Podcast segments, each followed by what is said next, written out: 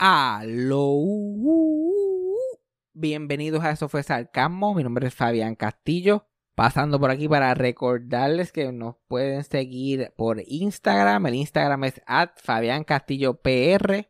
Y para cualquier cosa que nos, que nos quieran dejar saber, que quieran que hablamos en el podcast o pregunta, cualquier cosa así, nos pueden escribir en nuestro email. Eso fue sarcasmo at gmail.com. Porque lo que pasa es normalmente mucha gente me escribe por Instagram y después los mensajes en Instagram se me pierden y toda la cosa. So, cualquier cosita que nos quieran dejar saber, cualquier cosa que quieran que nosotros sepamos, que me quieran enviar a mí, que le quieran enviar a Cassandra, eso fue sarcasmo at gmail.com. Y recuerden que si les gusta este podcast, suscribirse, dejar un review y compartirlo con los amigos y con los enemigos también. Pero vamos con el episodio rápidamente. Play the thing. Eso fue sarcasmo. Con Fabián Castillo. Vamos a darle un update a la gente sobre mi vida romántica, ya que estamos aquí, porque todos los podcasts hasta ahora siento que doy un update de mi vida romántica de algún tipo. Este, quiero decir que el sexo overrated. A mí no me importa, los, especialmente los hombres pueden hablar toda la mierda que quieran. Todo lo que tenga que ver con sexo es ego. Es solamente ego. Porque nadie puede tener tantas ganas de chichar todo el tiempo. Pues yo, por lo menos yo no tengo. Yo chicho una vez y estoy bueno por tres meses. Estoy cómodo. Cómodo. Yo hasta me aburro. Como que teniendo sexo yo me aburro con la gente. Porque la gente fucking aburrida está, está chichando, honestamente. y los hombres tienen la costumbre de, de- de estar pensando en el sexo todo el tiempo. Y yo está bien. Como que yo siento que yo soy una persona bastante sexual y qué sé yo, pero cansa hasta cierto punto. ¿Por qué cada fucking fondillo que nos pasa por el lado hay que comentar sobre él? Si te lo quieres ligar, mira, lígatelo, mira, lo que sé yo. Pero ¿cuándo, ¿cuál es el anuncio? Tiene que estar tocando a uno y le, mira, mira, mira, mira, ah, eh, eh". Yo como que, esa muchacha va caminando de punto A a punto B. Yo no sé quién es, yo nunca la voy a volver a ver porque tengo que memorizarme el fondillo de ella. Eso nunca va a llegar a mí. Porque yo tengo que estar como que, oh my god. No, y lo daña para todo el mundo. Porque ella se da cuenta, porque nosotros como mujeres nos damos cuenta cuando los tipos están haciendo acciones Ajá, así. y la mujer puede estar self-conscious y la mujer, a lo mejor la mujer acaba de dar una caga asquerosa. y está súper self-conscious. Que tiene el fondillo todo sucio y ya está, de momento todo el mundo la está mirando y ella like, oh my god.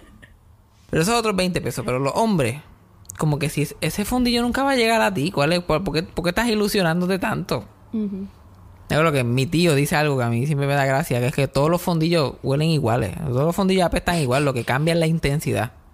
¿Y cuál es el show que la gente tiene? Si, si no hay posibilidad de que yo te voy a ver en nua, como que a mí no me importa realmente. Mm. Porque por más que tú digas, diablo, ese fue, ese fue el par de tetas más, hijo de puta, que si, si tú no lo vas a ver, a mí no me, no me afecta en nada. Porque el, el que, el que se para al frente mío, las tetas que sí lleguen a, a- van a ser las mejores. No importa. Le van a ganar a la de la tipa que me está pasando por el lado. Siempre. Every time. Y con todo, yo siento que a mí me gusta más la- ver las mujeres en nua que chichar con ellas. La mejor parte para mí es cuando la mujer se quita la jopa.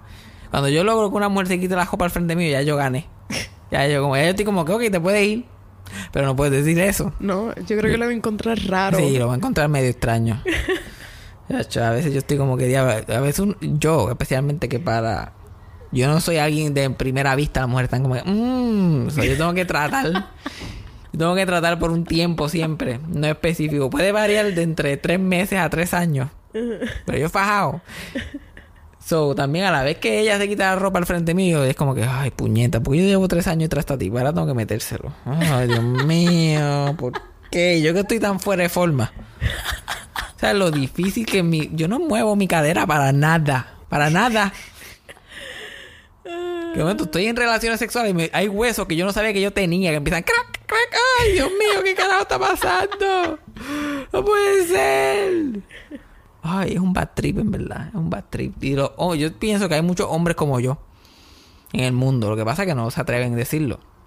Porque todo el ego. Es como que, ah, diablo, yo me metí a fulana. A mí, ¿qué carajo me importa? Y yo, yo lo que trato es, yo trato de distraer a las mujeres de cualquier forma que yo pueda cuando estamos en la intimidad. Mm. Para no tener que hacer nada. Si yo pudiera, si yo pudiera, si yo puedo hacer, si yo puedo llegar que la noche pase completa y yo no se lo he metido, yo gané. Yo gané. Yo tuve que hacer ese movimiento para adelante y para atrás, que después estoy que no puedo ni con mi vida. Yo como que gané. Porque cuando estoy en eso casi siempre me aburro y de ahí es peor, porque después estoy aburrido y empiezo a hacer estupideces solamente para entretenerme a mí. Mm. Como la mala costumbre que tengo de estar cantando cuando estoy como que chichando. Me acuerdo un día yo, estoy- yo estoy dándole a esta tipa para adelante y para atrás, para adelante y para- me estoy muriendo. Y esta tipa lo está cogiendo con calma, como si yo no tuviera más nada que hacer. y yo estoy like, mirando las fotos en mi pared, como que analizando qué voy a hacer mañana. Pero estoy perdiendo el ritmo, porque estoy tan distraído que estoy perdiendo el ritmo completamente. Entonces empiezo a, empiezo a cantar en mi mente para mantener en el ritmo. Y yo estoy como que... Toco, toco, toco, toco, ve gigante, come, co. Y yo estoy como oye, este ritmito está bregando bien brutal. Y ahí acelero un poquito más. Yo toco, toco, toco. Y ya está como que, anda, aquí esto se prendió. Y yo estoy cantando esto en mi mente, fajado. Pero me pasa como siempre me pasa cuando estoy cantando. Pienso que es en mi mente. Eventualmente termino cantando a tu boca. Yo termino mirándola a los ojos bien intensamente y yo estoy como que toco, toco, toco, toco. ¿Y ella qué? Y yo toco, toco, toco, toco. Ve gigante, come coco. Y ella como que ¿qué? Y yo tucutá, tucutá. Y ella, ¿qué está pasando? Y yo tucutá, tucutá. Bueno que está. Tienes que decir, bueno, que Ajá. está. Y yo tucutá, tucutá. Y ella, bueno que está. Pero ya, ya, ya la- las ganas que ella tenía de, de, de, venirse se fueron completamente. Sí, no. Se no, largaron. No me sorprende. Pero lo logré. Es una buena historia. Exacto, una, Una buena, buena historia. historia. Toda- toda- todas las veces que yo estoy con una mujer es una buena historia. El fin tuyo es tener la buena historia. Ah, no es necesariamente. El fin mío es tratar de tratar de sobrevivir y no aburrirme. Ah, yo me acuerdo que una vez una muchacha me estaba dando cabeza o dándome sexo oral para ponerlo en términos elegantes, Fino, fino. eh, hacerme más fino. Y yo estoy tratando de que dure, porque, porque yo estoy ahí a punto de explotar, como psiquitraque. So, yo estoy tratando de que dure, que, by the way, yo pienso es un error, porque la mujer está ahí fajada, Ujú. dando de, de- dando de, de su alma, de su cuerpo. De su todo. Exacto, ahí para que, para que para que tú termines y tú ahí dándote el puesto. Olvídate, si, te vas a, si, vas, si vas a terminar un segundo, termina ya, ya, ya el show. Ella, y by the way, ella no tiene que pasar tanto trabajo y el ego se va con el ego en las nubes porque se cree que es ella, tuvo algo que ver con eso. y yo estoy ahí, yo por error, pues, porque yo no sabía, yo sí, yo por error. Yo estoy como que tratando de hacerme más. Ay, Dios mío, yo duro mucho. Oh, Dios mío, yo duré seis minutos, no duré tres. Oh. Al principio uno piensa, diablo, eso duró un, eso duró un montón. Y mira, empezaste a las seis, son las seis y ocho. Y tuviste cinco minutos quitándole la ropa. Y yo estoy con esta tipa y yo, y yo empiezo a cantar una canción de Journey. Porque yo estoy como que bien motivado mirándola a ella. Yo empiezo como que Any way you want it, that's the way you need. Y ella como que completamente para. ¿qué tú haces? y yo, ¿qué? ¿Qué tú haces? Yo cantando, no sé, ta, te vi ahí tan motivado. Y como que, y como que, tú sabes, cuando tú haces- pones un video en Instagram y tú dices, esto se vería brutal con esta canción. Pues eso, así era que yo pensaba. Yo esto se vería brutal si yo pudiera poner esa canción de Journey por encima de lo que yo estoy viendo ahora mismo. Te hacía sentido. Exacto, me hacía sentido. Pero ella no lo vio, ella no lo vio de esa forma. Pero ella no lo tomó tan mal, pero ella estaba como que weirded out. Ella, ella ya tenía, tú sabes, cuando tú dices algo, like, esto yo se lo voy a contar a la fulana. Cuando ya tú tienes la historia que le vas a contar a tu mejor amiga o mejor amigo. Como que no puedo esperar hasta llegar a casa. Like, esto yo se lo voy a contar a alguien como que saliendo de aquí. Entonces, pero a mí me dio tanta gracia que yo seguía haciéndolo. Cada vez que las cosas se estaban poniendo intensas, yo estaba como que, anyway you want, y ella deja eso. pero lo gracioso es que ella volvió. Ella volvió varias veces después de ese día. Eso no se puede decir que no lo disfrutó. Al- algo le sacó. o simplemente ya volvía por curiosidad. Vamos a ver qué va a cantar esta vez. Me acuerdo que un una de las veces que ella vino este para mi casa, este fue la noche esa que salió la canción de Ariana Grande. La de... Thank you next. Thank you next. Sea, cada- yo cada yo no podía parar de decir thank you next y ella como que y ella lo que hacía era cogía mi cara con su mano y la empujaba afuera de como que ella cogía su mano y me empujaba la cara para afuera. Es que para ese tiempo tú lo estabas cantando todo el tiempo. Es que yo tengo esta mala costumbre de a mí no importa si la canción me gusta, no me gusta. Yo escucho cualquier canción y empiezo a repetirla constantemente. Porque es la única forma que yo puedo callar mi cerebro un poquito. si yo no estoy repitiendo algo constantemente, como que me voy a volver loco porque mi cerebro está como que, tú sabes, en 1953, Lucio Ball y yo le, cállate, cállate la boca, cinco minutos. Dios mío, señor, ¿cómo la gente te aguanta? yo lo que hago es que estoy constantemente cantando. Ese es mi, ese es mi gran problema. Yo me acuerdo que cuando yo era joven, yo cuando vivía con mi mamá, yo salía a la cocina, cualquier cosa, me iba a hacerme un sándwich, a buscar algo en la nevera. Y yo juraba que estaba en silencio. Yo juraba que estaba en silencio. Y me mi mamá, no, no, no, cállate la boca. Y yo, ¿qué tú, ¿de qué tú hablas? ¿Estás ahí? ¿Tú no te escuchas? Y yo, no. Y pobre madre, la estaba volviendo loca. Y ahora tú que vives conmigo era la que sufre las consecuencias. A mí no me molesta, pero yo también me paso cantando y hablo mucha mierda también. Sí, nosotros somos tal para cual. Nosotros no, hablando mierda los dos y ninguno nos escuchamos. Exacto, yo no te escucho. Lo que sé es que estoy hablando. Hablamos muchas boberías y somos narcisistas. O se combina bien porque no nos estamos escuchando. Es todo nosotros todo el tiempo. Pero está brutal que yo puedo estar en la conquista de alguien por tanto tiempo y después como que evitarla a toda costa. Tratar de evitar a toda costa como que cualquier relación sexual. Hasta para eso soy vago. Yo, me, mis niveles de vagancia me sorprenden tanto. Especialmente después de tres años. Sí, tres años, dos años. ha sido una cosa brutal. Pero será por eso que yo también soy tan cómodo con el friendzone. Porque tantas mujeres que me van a mandar friendzone y yo tan feliz. Mm. son pocas que realmente me duelan. Que yo estoy como que, ay, Dios mío. La mayoría es como que, ok. Exacto, tú no lo tomas muy mal, en realidad. Ay, sí, yo mejor. ¿Verdad? Menos trabajo para mí. tú como que les dices, good for you. Exacto. Por lo menos tienes buenos gustos contra. Algo hay que darte. Algo hay que darte. Tú sabes cuando ves una porquería. Y yo admiro eso en una persona.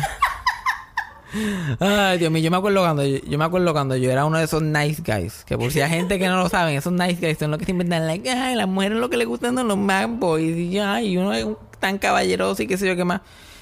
Yo me acuerdo que, que yo pensaba así, yo como que diablo, si yo, si a mí una mujer me diera una oportunidad, yo sería tan bueno. Y nada, resultó que yo quería ser un huele bicho como todos los demás.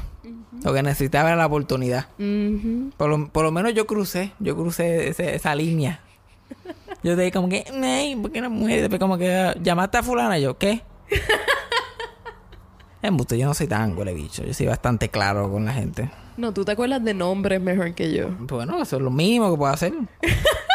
Acordarme de nombres. Eso estaría cabrón. Yo, ¿Cómo se llamaba? Siempre que tú me mencionas a alguien, yo nunca estoy totalmente segura de quién me estás hablando. Tengo que ser más específico. normal. Eso es normal. By the way, quiero añadir un dato curioso. Por alguna razón yo diría que el 65% de las mujeres que yo estoy involucrado de alguna forma son mujeres de Guayama. Guayama. Yo, yo, no puedo yo no puedo buscar a Guayama en un mapa. Yo no sé dónde queda Guayama. Yo no estoy seguro si es un pueblo o un barrio, de verdad, yo no sé. Pero yo he salido como por tres, como con tres muchachas de Guayama y las tres estaban mal emocionalmente. Bueno, obviamente estaban saliendo conmigo, imagínate. Entonces yo no entiendo hay en el agua. Yo me acuerdo que yo salí con una muchacha por un par de meses y, y ella estaba mal. Igual que yo, estaba igual de mal que yo. Y nos dejamos. Y yo empecé a salir con otra muchacha. Y esa muchacha era de Guayama también. Y yo, ¿tú conoces a fulana? Y ya como que, ¿cómo es fulana? Pues así, así, sí. Yo, y, resultó ser que las dos habían estado en un hospital mental juntos un tiempo. Ahí fue oh donde se conocieron. Dios mío. Y después salí con una tercera.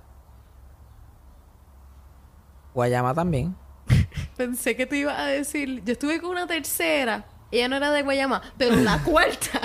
no, la tercera había estado con la segunda de Guayama en un hospital mental también. Dios. Las tres eran de Guayama. Y la del medio de Guayama, que vaya de fue la que le dice toco, toco, toco, toco.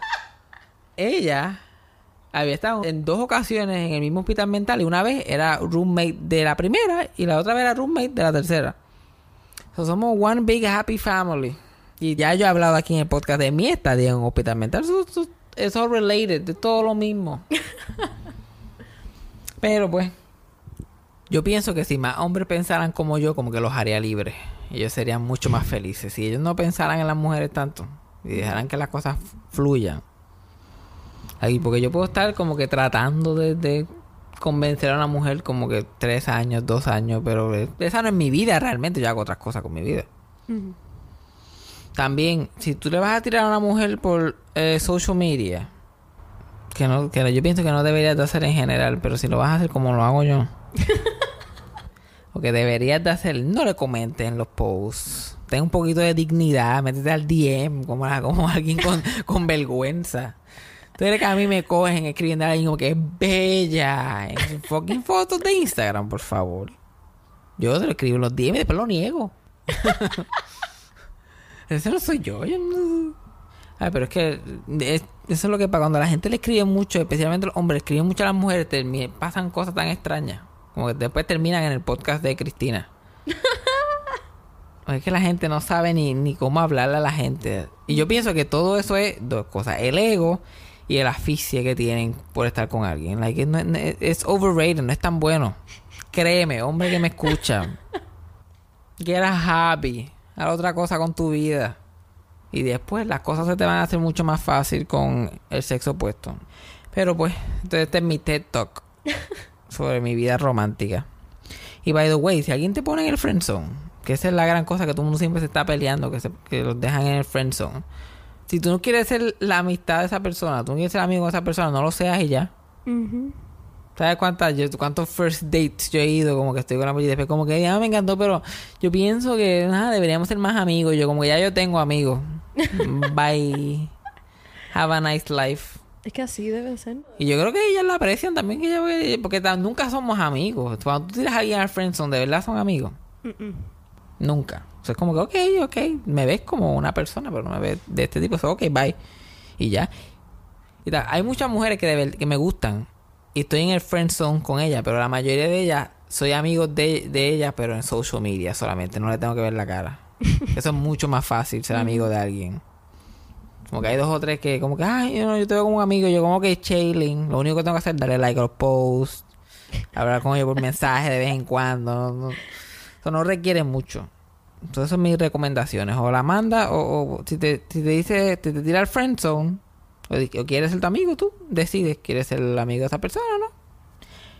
Y sigue para adelante. Porque no te estás perdiendo nada guau, créeme. Hay gente que se queda en el friend zone solo por la posibilidad de salirse de... Y eso implica que tú no eres su amigo de verdad. Ajá, y estás perdiendo el tiempo. Nada más triste que tú estás al, al lado de alguien esperando que algo pase. Pero así es la gente. Oye, ¿tú sabes qué show yo he estado viendo estos últimos días? ¿Cuál? One Day at a Time. Lo terminé la semana pasada. No, no cantes canciones que después nos Ay, demandan. ay, no nos ay. quitan el podcast. Ya yo he cantado como 10, pero tú no cantes ninguna. Y el show está súper bueno. Y me acuerda tanto a mi hija- la, la abuela que la hace Rita Moreno. Me acuerda tanto a mis abuelas. Mm. Como que estas mujeres súper machistas, pero hacen lo que le da la gana. Las mujeres latinas tienen esa, esa cosa que, que son como que no, porque el marido hay que servir al marido, porque es que no", y después como que hacen lo que le da la gana, no le hacen caso a nadie, son súper vanidosas. like. y me acuerdo bien cabrón a mis abuelas. Estaba pensando en mis abuelas los otros días. Yo, yo he tenido tantas. Yo puedo contar tantas historias de mis abuelos nada más. Yo puedo hacer un show de una hora de stand-up de mis abuelos solamente. Yo me acuerdo que mis abuelos, especialmente por parte padre, mi abuela y mi abuelo, peleaban tanto. De estos matrimonios que no se divorciaban, simplemente se quedaban. Ellos tuvieron como casi 50 años casados. Y, era básicamente la forma que lo puedo explicar Susa y Epifanio, si estuvieran casados. Y, y, Pero nosotros siempre estábamos con ellos. Cuando yo era chiquito, yo y mis hermanos y mis primos siempre estábamos con ellos todo el tiempo y nos gustaba estar con ellos. Ellos nos llevaban al mall, ellos vivían en el mall básicamente. Y querían llevarnos al mall, querían comprarnos cosas, querían como que complacernos. Pero la misma vez eran súper macetas. Eran las personas más fucking macetas que yo he conocido en esta vida. Ellos salían con cinco muchachos y gastaban como tres pesos. Ellos nos llevaban al mall y nos, nos daban vuelta por el mall y qué sé yo qué más, porque no- y, y si acaso entrábamos a Hot Topic, si acaso, porque ellos veían, ellos veían que nosotros nos quedábamos mirando el cristal de Hot Topic como que wow, y ellos como que se miraban ellos y después decían como que nos miraban a nosotros, ¿quieren entrar? Y nosotros, sí, Eso era cuando Hot Topic era hardcore. ¿no? Ahora que es como que tienen a, a, qué sé yo, a Carly Jepsen. Carly Jepsen todavía está pega. No tengo idea. Ok, whatever. Pero no, pero no tienen esa, ahora que tienen esas boberías. Antes era hardcore. Antes era el, tú te metías al infierno. Y mis pobres abuelos estaban ahí como que súper cagados. Me acuerdo que ellos salían y nos llevaban a comer. Pero ellos, por no gastar de eso, ellos nos decían, ¿qué ustedes quieren de ahí? Y nos apuntaban al, al, al, al menú de peso. Olvídate de este menú, olvídate de este menú. No mires para acá, no mires para acá. Mírame ahí. Tú puedes coger lo que tú quieras de ahí. Una cosa, una cosa. Pues sí, son cinco. Exacto, lo que nosotros lo que nosotros hacíamos eran los primos y yo, nosotros para sobrevivir, es como que ok, yo voy a coger el hamburger, tú coges, tú de las papas y tú te coges el que fresco y tú coges de los nuggets. Nosotros todos cogíamos, había uno que solamente se compraba un que fresco y después yo cogía un, un, un pedazo de hamburger, me comía un pedazo y lo pasaba. Y mi hermano cogía una papa y la pasaba. Y después, y de así, y de un cogía, y hay un sipi de refresco y lo pasaba. Y estábamos ahí. Y mi abuelo mirando el recibo, mira para allá. 5.38. Para siete personas. Chacho, no se puede ni a Burger King se puede ir ya. Ay, mi madre también.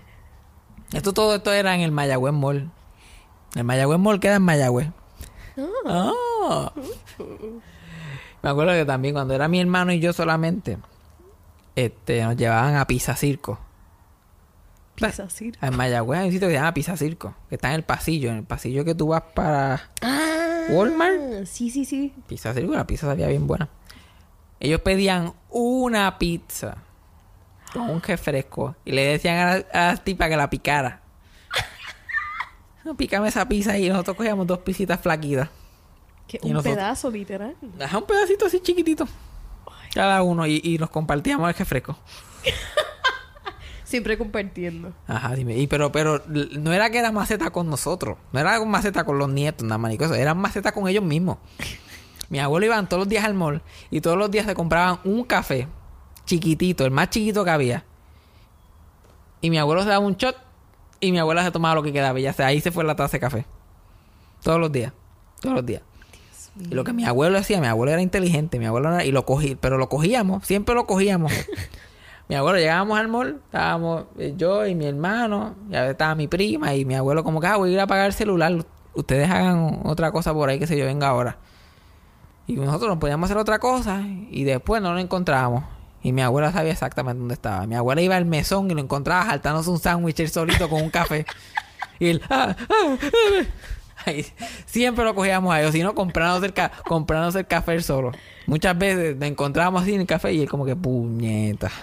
Ahí mi abuela lo cogía ahí y le quitaba el café, lo que le quedaba del café y se lo tomaba ella. Él tenía que escaparse para tomarse un café completo. ¿Eso era tu abuelo o tu abuela que no quería gastar chavo? Yo creo que los dos. Los dos eran bastante macetas. Como ahora mi abuela no está pendiente a chavo. Ahora pues, ella, lo que hace es que usa su tarjeta toda TH, pero ella no está pendiente a chavo. Ahora por lo menos es un poquito más flexible. Pero cuando nosotros éramos chiquitos, ay mi madre. Ahora yo lo pienso y yo digo, Dios mío, señor, pero qué más. Y las cosas eran más baratas antes. Pero pues. Mi abuela todavía es una celebridad en el mall. Va todos los días la conocen en todos lados. Porque mi abuelo y ella estuvieron décadas yendo todos los días, todos los días, todos los días. Me acuerdo que los conocían en Daco. La oficina de Daco. Los conocían porque ellos iban a quejarse casi todos los días. Una vez entramos, una- una- que estábamos con ellos, algo pasó. Yo creo que fue en Walmart. Y ellos fueron a Daco. Y nosotros entramos a la oficina de Daco. Y la señora, la secretaria, dijo, ¿cómo está don Fabián? ¿Todo bien? ¿Para quién la querella? Y él para Walmart. Y la tipa ahí escribiendo la querella. La que ellos hacían que- querella parece que toda la semana. Dios mío. Ya, Clásico. Los castillos somos así. Somos, somos de abogados, somos de problemas. Ah, Ya que en este capítulo hemos hablado de, de vida romántica y de romance y qué sé yo qué más. Quería traer un show business story un poquito relacionado a eso. Y quería hablar, yo no sé si tú has visto esto, o probablemente tú has compartido que, a la gente le encanta el romance entre Gómez Adams y Morticia. Siempre. Como que ese es goals ahora y todo el mundo está compartiendo los memes de, ay, de las películas. Y como que, ay, yo quiero un amor, yo quiero a alguien que me quiera como Gómez, me quiera a mí. bla, bla, bla. La gente súper básica de Facebook. Aunque yo lo hago cada jato, comparto esas cosas también. Pero mucha gente no sabe de dónde salió ese, ese- esa dinámica entre ellos, esos dos personajes. La, la familia Adams sale de unas caricaturas que hacía un hombre para el, para, para el periódico, para la revista. Que no eran exactamente una familia, era un- una serie de personajes que él dibujaba. Y él para esa época, para los 30, 40, 50, él dibujaba unas cosas de muchas cosas como que bien darks, lo que ahora se refiere como darks. Pero antes no existía eso de ser darks o ser emo. Por eso era él solamente que este, a sus caricaturas demostraban cosas así bien extrañas. Y se decidió hacer una serie de televisión de, basado en estas caricaturas. Pues cogieron los personajes que él tenía y decidieron hacerle una familia. Y como él se llamaba, creo que se llamaba Charles Adams, pues le pusieron The Adams Family. Y cuando estaban creando el show, como los- las caricaturas realmente no tenían personalidad, los actores más o menos contribuyeron mucho a, a por qué- a las personalidades de los, de los personajes. Y el actor John Aston, que fue el primer actor a hacer de Gómez en esa serie de televisión, él fue el que como que desarrolló el amor que tiene Gómez a los trenes, como esos trenes, que son muchas cosas que todavía salen en las películas, en las series de muñequitos, de, las creó él, él. Y el hecho de que Gómez y, y Morticia tengan ese romance tan apasionado, este, era porque el actor John Aston y la actriz original de Morticia, que se llamaba Caroline Jones, ellos tenían como una bella que era entre ellos dos. ellos se gustaban con cojones y tenían mucho sexual tension. Pero estaban casados en el momento que estaban haciendo la serie y querían mantenerlo profesional y querían evitar papelones. So, lo que John Aston hacía es que traía toda esa atención sexual a cuando estaban trabajando en el show. Como que para tener una excusa para agajarla y para besarla. Y ella le gustaba también porque era parte de él. Y ellos hicieron esto realmente sin discutirlo. Era algo natural que pasaba. Y después, años después, como que... Porque ellos siguieron siendo amigos hasta, hasta que ella se murió. Él todavía está vivo, pero ella murió. Y al final de, de su vida, cuando ella se estaba muriendo de cáncer, como que ellos hablaron y ella le dijo, "Oh, tú sabías que nosotros siempre tenemos esta atracción por nosotros. Y, y literal, los dos habían pensado lo mismo a la misma vez cuando estaban grabando este The Addams Family. Pero nunca lo habían hablado entre ellos hasta, hasta el final de la vida de ella. Como que ellos, si hubieran estado solteros, probablemente hubieran terminado estando juntos. Totalmente. Sí. So, ellos sentían esa, esa química. Y cuando tú ves. Por eso que todavía a mí me gusta más la serie que cualquiera de las películas o cualquiera de las otras cosas. Porque tú notas la bellaquera que esos dos tienen. like, tú puedes decirle de Raúl Juliá, que es el actor de las películas de los 90, y. ¿Cómo se llama la actriz que sale en la.? No me acuerdo ahora mismo. Pero una de las actrices. Angela Houston. Angelica Houston. Angelica Houston, esa misma. Pues tú ves a ella y está bien, pero tú ves la serie. Y para colmo, estamos hablando de una serie de los 60. Que ninguna pareja se estaba demostrando amor en la televisión. Like, hasta lo- la gente que. la- los, los del canal de televisión estaban like, eso está como que muy intenso. Tú tienes que bajar. Que bajarle dos a ese romance. Le dijeron a- al actor, a John Aston, le dijeron, tienes que bajarle dos a- a- al romance entre tú y tu esposa en el show. Tienes que dejar eso en el, en el bedroom. Y él lo que dijo fue, oh, so, do you want us to film in the bedroom? ¿Eso es lo que tú quieres? Porque no vamos a dejar de hacer eso. Pero si tú ves la serie, like, se nota a lejos como que el- la química que tienen esos dos como ningunos otros dos actores que han hecho ese papel desde ellos. Eso me hace pensar que es mucho más interesante el show ahora, pero yo no sabía ese detalle. Ajá, pues viste, ya tienes algo nuevo, están aprendiendo algo nuevo. Ahora yo estoy viendo mucho la serie porque está en, en Roku. Yo tengo un Roku, está en Roku TV. Si a ti te gustaron las películas, pienso que la serie original de los Adams te va a gustar mucho más. Nada en contra de la película, las películas son muy buenas. Raúl Juliá, Angelica Houston, Christopher Lloyd, buena gente todo. Buena gente. Buena gente, yo los conocí a todos. Raúl, Julia y yo éramos así. Ustedes no lo están viendo, pero yo estoy haciendo el signo de como que éramos así, éramos uña y tieja. Está cruzando los dedos. Exactamente. El signo de que Exacto. Estoy haciendo el signo de que así. Ah, yo fui hecho para un medium de audio solamente. Exacto. Pero el cast original, eh, porque el show es el show es bien subtle, pero es bien gracioso. Y la química entre Gómez y Morticia está cabrón. También, ya que estamos hablando de The Adams, vamos a hablar de la historia del que hace de Uncle Fester, que es Jackie Coogan. Si tú lo ves ahí, es un viejo feo, lo jodido, pero él fue el primer child star de la historia del cine, el primer child star ever. ¿En serio? Jackie Coogan, ajá. Él hizo la película de Charlie Chaplin, The Kid. Él es el niño en esa película. Ya era googleándolo porque no me crees. Ya era buscándolo en Google. Ya era, pero escúchame, te estoy diciendo la verdad. Sorry, Jackie Coogan, te estoy hablando yo de Jackie Coogan. Sale en la película de Chaplin, de The Kid. Chaplin hizo un montón de películas cuando era, de cuando era niño. Y él es, gracias a él, empezaron a hacerse leyes protegiendo a los child stars, a los actores menores de edad. Porque él, él hizo millones. Porque él era, él era, era el niño de todas las películas por un montón de años. Y después sus padres se separaron y él, este, se fue con su papá. Parece que había la mamá no era muy buena o había algo entre la mamá y él. Y después cuando él tenía 17 años, el papá murió en un accidente de tráfico. Mm. Y, y ellos no estaban divorciados legalmente, eso todo el dinero pasó a la mamá. Y la mamá lo que le hizo fue, le dio un par de pesos y se quedó con toda la fortuna de él. Y él tuvo que demandar a su mamá para tratar de recuperar su dinero.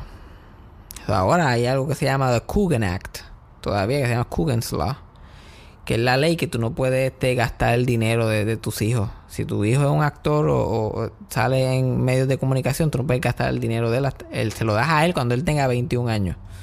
Solamente le sacas, pues creo que puedes este, sacarlo un poquito por los expenses y cosas así. Puedes sacarlo 10%, como si fuera su manejador.